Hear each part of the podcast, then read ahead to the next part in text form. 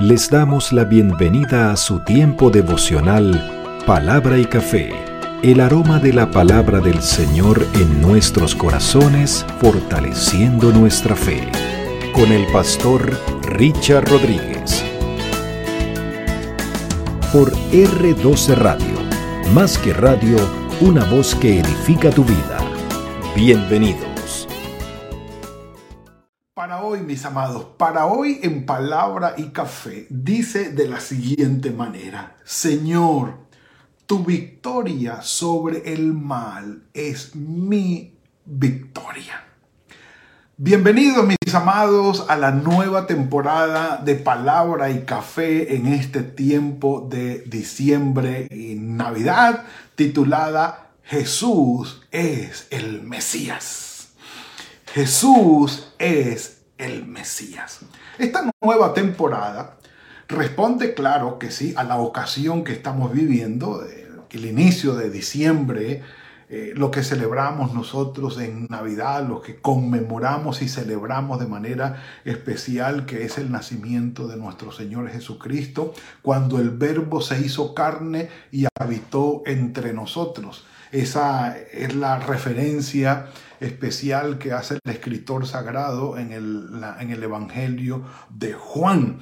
Entendiendo eso de esta manera, aunque hay discusiones, y lo aclaramos desde el principio, y discusiones certeras y fuertes, en realidad de que la fecha de nacimiento del Señor Jesucristo no fue el 24 de diciembre, como se ha propuesto, de todas maneras, nosotros lo conmemoramos en esa época porque sí fue un hecho real que sucedió, por supuesto, valga la redundancia. Pero eh, entendiendo esto, nosotros lo conmemoramos en diciembre, es lo que celebramos en diciembre, un hecho verídico, un hecho eh, cierto que históricamente sucedió, por supuesto. Eh, hay discusiones de la fecha, no se ponen de acuerdo, algunos radicales dicen colocan la fecha para abril, otros para septiembre, y bueno, allá hay discusión. El punto es, sea cual sea la fecha, el hecho es que el Señor Jesucristo, nacido de mujer, vino y se hizo carne entre nosotros. Dios mismo se despojó de su trono y vino a estar entre nosotros en nuestro Señor Jesucristo, hecho hombre. Así que conmemorando esto, tenemos que irnos al inicio para ir comprendiendo el fundamento de la afirmación de la nueva temporada o del título de la nueva temporada. Jesús es el Mesías. ¿De dónde viene todo esto? Bueno, tenemos que definitivamente retroceder o irnos a el libro de Génesis, cuyos capítulos 1 y 2 relatan los principios de toda la creación, el principio de todo cuanto existe, sin ir a hacer una, un insulto sobre los procesos científicos de todo lo que es el origen del mundo natural, vamos a decir que todo esto, cuanto existe, se originó en Dios y vino de la mano de Dios cuánto tiempo se demoró, exactamente cómo fue, paso a paso. Ese es problema del Señor ya. Eh, definitivamente eh, no se han puesto de acuerdo quienes le, asigna a, le, asigna le asignan a la Tierra más de 30 mil millones de años contra otros que le asignan a la Tierra no más de 5 mil años. Bueno se pondrán de acuerdo. Pero el punto es que, creada la humanidad en perfecta relación y comunión con Dios, salta a, nuestro, a nuestra vista y de la palabra del Señor el capítulo 3 de Génesis. Todo estaba en armonía entre el Creador y su criatura todo estaba en armonía entre la criatura y su medio ambiente, donde el creador los había puesto, hasta que la serpiente, que era más astuta entre todos los animales, se acerca a la mujer y le dice con que Dios les ha dicho o les ha dado una instrucción de algo que no deben hacer. Comer del fruto del bien y del mal. Y se da la conversación. Y sabemos que quién era la serpiente, porque si la serpiente habla, razona, es astuta y quiere convencer a alguien más de una manera sutil y muy persuasiva de hacer exactamente lo contrario a lo del creador, pues esta serpiente no es un animalito. No es un animalito, ya tiene características de persona por lo que se propone allí en Génesis capítulo 3. Eh, lamentablemente la historia la conocemos. Eh, Eva cae o sucumbe ante las propuestas del enemigo, que sabemos cuál es ya la serpiente antigua que se menciona ya en Apocalipsis, el, libro final de, nuestra, de la palabra del Señor. Eh, sucumbe ante las propuestas del enemigo, convence también a su marido, los dos comen del fruto del árbol prohibido y no tanto por ser el árbol como tal, aunque es importante, sino por la desobediencia a. Y digámoslo de esta manera. Cuando se desobedece a alguien, se tiene en poca estima su autoridad, su dignidad y su valor como persona.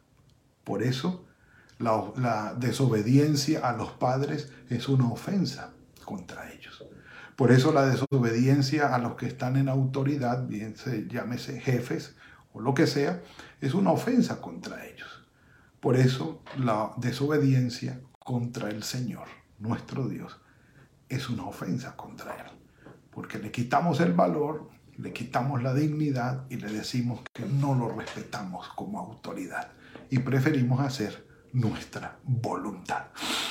Y dadas esas circunstancias, mejor un café por eso. Mm. Entonces, la desobediencia, por supuesto, trajo las consecuencias que el Señor le había dicho a Adán y a Eva. Morirán, morirán. Y allí está el relato de las consecuencias del pecado. Este pecado eh, marcó la ruptura de la humanidad con Dios en la armonía que ya se traía. Tanto así que Pablo en la primera carta a los Corintios dice de la siguiente manera en 1 Corintios 15, 22. Así como en Adán todos mueren.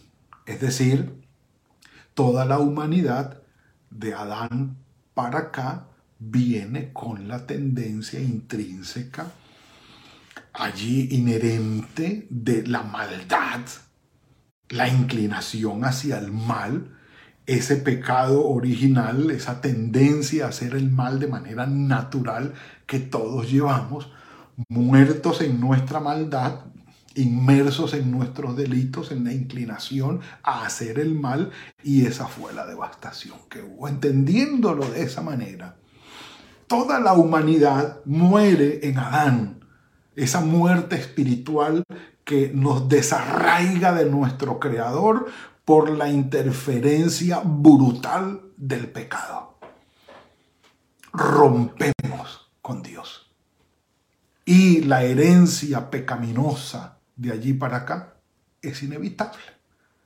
Todo ser humano de carne y hueso que corra sangre por sus venas, absolutamente todo ser humano, en Adán está muerto. Está muerto. En pecado, separado de su creador por esa inclinación natural al mal, al mal que surge de las entrañas. Inevitable. Entendiendo esto, Dios interviene y le llama la atención a Adán. ¿Qué pasó? Adán se excusa, conocemos la historia, la mujer que me diste, me dio, la mujer, la serpiente me engañó, y al final todos culpables, pero ninguno acepta su responsabilidad. Entendiendo entonces, mis amados, que precisamente la reversión de ese proceso, de todo ese proceso de maldad, incluye la aceptación de la responsabilidad, es decir, el arrepentimiento. Sí, yo lo hice, he pecado, he estado mal, he estado separado de ti, he decidido hacer otras cosas conscientemente, me he ido por el lado del mal, yo lo he hecho, he calculado, he visto, he sabido y sí, lo hice. Lo hice. Cosa que Adán y Eva pues no tuvieron y el proceso siguió. El proceso siguió. Hasta que Dios provee el proceso, todo que va a hacer para volver la restauración del hombre por completo. Se ve allí en Génesis 3 las consecuencias del pecado del hombre y le dice en especial a la mujer, eh, le dice, por cuanto esto hiciste, perdón, le dice a la serpiente, aún la serpiente tiene sus consecuencias porque por cuanto esto hiciste, Génesis 3, eh, capítulo 3, versículo 14, por cuanto esto hiciste, maldita serás entre todas las bestias del campo y entre todos los animales del campo, sobre tu vientre te arrastrarás y polvo comerás todos los días de tu vida. Y no queda allí la, digámoslo así, el, el castigo sobre la serpiente que uno dice, Ah, pero entonces sí era una culebrita, sí era una serpiente. Sí, sí era una serpiente. Pero entendemos detrás de la serpiente quién era el que estaba. Es decir, el impacto espiritual va a ser más fuerte que el impacto físico. Y en el versículo 15 está, dice, pondré enemistad entre ti y la mujer. Entonces uno dice, bueno, de la culebrita que va a mantenerse arrastrada, entonces van a decir, no, era que antes la culebra andaba erguida y listo, lo que sea. Perfecto. Ahora no, ahora anda arrastrándose, a nadie le gustan las culebras. Bueno, a muy pocas personas les gustan las culebras, aunque hay quienes la tienen de mascota y es respetable, cada quien tiene sus gustos. Pero cuando dejamos lo físico a un lado impactamos y nos, nos centramos, perdón, en la parte espiritual, Mira lo que dice, pondré enemistad entre ti y la mujer. O sea que la culebra va a estar en enemistad con la mujer. No, no, estamos hablando de la serpiente antigua. Va a haber una enemistad entre ti y la mujer. Y entre tu simiente, es decir, entre lo que se va a generar detrás de ti, toda la cantidad de engendros espirituales que vendrán, todo el mal que vendrá detrás de ti, la descendencia tuya de la serpiente y la simiente de la mujer, es decir, las generaciones que vendrán, los hijos y los seres humanos que vendrán, pero ella te herirá en la cabeza, la mujer te va a golpear en la cabeza a ti, serpiente antigua y tú le vas a morder a ella en el, en el calcañal, como dice, o en el talón. Diciendo, la herida que tú le vas a infligir a ella, pues a su generación, va a ser importante, pero no va a ser total. No va a ser mortal. No va a ser lapidaria. Pero el daño que ella te va a hacer a ti, sí te va a herir en la cabeza. Y de allí el famoso dicho, la culebra se mata por la cabeza. ¿Mm? Ahí está. Es decir, de la mujer, de la simiente de la mujer va a venir la restauración y la venganza, el castigo, la justicia sobre ti, porque de la simiente de la mujer va a salir uno que te va a herir en la cabeza y te va a acabar por completo.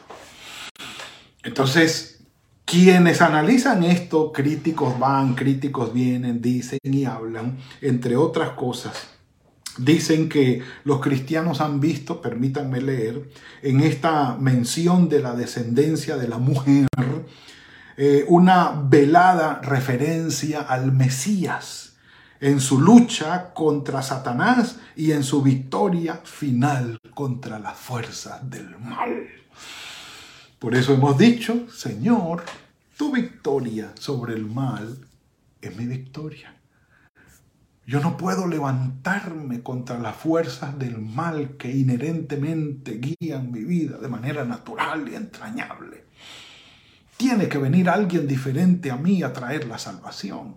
Tiene que venir alguien diferente al ser humano. Todo ser humano está inmerso en el pecado de, de, la humanidad, de todos los seres humanos que han existido en toda la historia de la humanidad. Hasta el día de hoy no sale uno uno que puede estar libre de pecado, que se levante como Mesías para salvar la humanidad. Por eso hoy, aún hoy, cuando se levante un Mesías de carne y hueso, que se sepa de hombre y mujer, común y corriente, no es el Mesías. Por eso el Espíritu Santo tuvo que engendrar en María al Señor Jesucristo porque no podía ser 100% eh, o naturalmente humano, solamente humano, como, como nos engendramos nosotros, no podía ser. Aunque tenía que estar aquí como ser humano, como lo dije el Señor Jesucristo, como hace el Señor Jesucristo, 100% Dios, 100% humano, y por eso toda la historia del Mesías y de cómo llegó a estar con nosotros. ¿Cómo lo hizo? Bueno, en Gálatas capítulo 4, está la referencia. Gálatas capítulo 4, versículo 4. Dice, sin embargo, cuando se cumplió el tiempo establecido, Dios envió a su Hijo, nacido de una mujer, bajo la ley. Gálatas 4, 4. Por eso estamos hablando de Jesús es el Mesías. Jesús es el descendiente de la mujer aquella promesa antigua de la victoria sobre el mal. Cumpliéndose el tiempo señalado por el Señor, Él envió a su Hijo, nacido de una mujer, y lo sometió a la ley de los hombres, para que desde allí, identificándose con toda la humanidad, rebajándose a ser su siervo, rebajándose aún a morir en la cruz, sin ser un malhechor, siendo inocente, trajera la salvación a toda la humanidad. Pero el impacto espiritual sobre la maldad, ¿cómo está? Bueno, eh, Romanos, bueno, aquí tenemos Colosenses, me gusta más Colosenses. Dice, y a ustedes estando muertos, Colosenses capítulo 2, versículo 13 y 14, y el 15 también. Dice, y a ustedes estando muertos y en la incircuncisión de la carne o en los pecados, Él les dio vida juntamente con Él, perdonando todos sus pecados con el Señor Jesucristo. El Señor Jesucristo anuló el acta de los decretos que había contra nosotros, que era contraria a nosotros y la quitó de en medio. Todas las acusaciones de nuestros pecados la quitó del medio y la clavó en la cruz y despojó a los principados y a las autoridades y las exhibió públicamente triunfando sobre ella en la cruz. Caput, hecho, esa es la victoria cumplido lo que el Señor dijo con el escritor sagrado en Génesis capítulo 3 versículo 15. De la mujer, de la simiente de la mujer, vendrá uno que te va a dar en la cabeza y te va a destruir, te va a quitar toda autoridad. Esa autoridad de ir y convencer el pecado, inducir al hombre para que, sí, el Señor quita eso porque cuando el Señor llega a nuestras vidas como el Mesías y el Espíritu Santo entra a nosotros, no tiene ninguna autoridad el enemigo sobre nosotros más que la que nosotros mismos le permitamos, que ya ese es otro cantar. Un café por eso. Un café por eso. Y aún en Apocalipsis se habla de esto. Capítulo 12, versículo 17. Entonces el dragón, que es la serpiente antigua, se llenó de ira contra la mujer que es simbolizada aquí la iglesia del Señor, y se fue a hacer la guerra contra el resto de la descendencia de ella, contra los que guardan los mandamientos de Dios y tienen el testimonio de Jesucristo. Sigue dando patadas de ahogado, buscando, buscando hacer el mal. Pero definitivamente, definitivamente, la victoria ya está puesta. Y en Romanos capítulo 16, déjenme buscar eso aquí, que es un texto maravilloso con el que vamos a terminar. Romanos capítulo 16, versículo 20, si no estoy mal. Si ustedes quieren, búsquenlo allí, por favor. Romanos capítulo 16, versículo 20. Me encanta. Dice, y el Dios de paz aplastará muy pronto a Satanás bajo vuestros pies. La gracia de nuestro Señor Jesucristo sea con vosotros. Jesús, mis amados, es el Mesías, es el descendiente de la mujer. Esa es una eh, ¿cómo, se, ¿cómo se llama? Ese es un título mesiánico, una asignación mesiánica para nuestro Señor Jesucristo, el descendiente de la mujer, prometido desde Génesis para traer la victoria sobre el maligno y sobre el mal a cada una de nuestras vidas. Así que démosle la gloria al Señor, porque la victoria de Él es la victoria nuestra. Y en este diciembre empezamos a celebrar, espiritualmente hablando, que Jesús es el Mesías. Padre, gracias por esta bendición que nos has dado hoy. Tú eres bueno, Padre, y tu misericordia es para siempre. Gracias por nuestro Señor Jesucristo, que en nuestro pecado, en nuestra perdición pecaminosa, se hizo carne y habitó entre nosotros para traernos la salvación. Bendito sea tu nombre, Padre nuestro.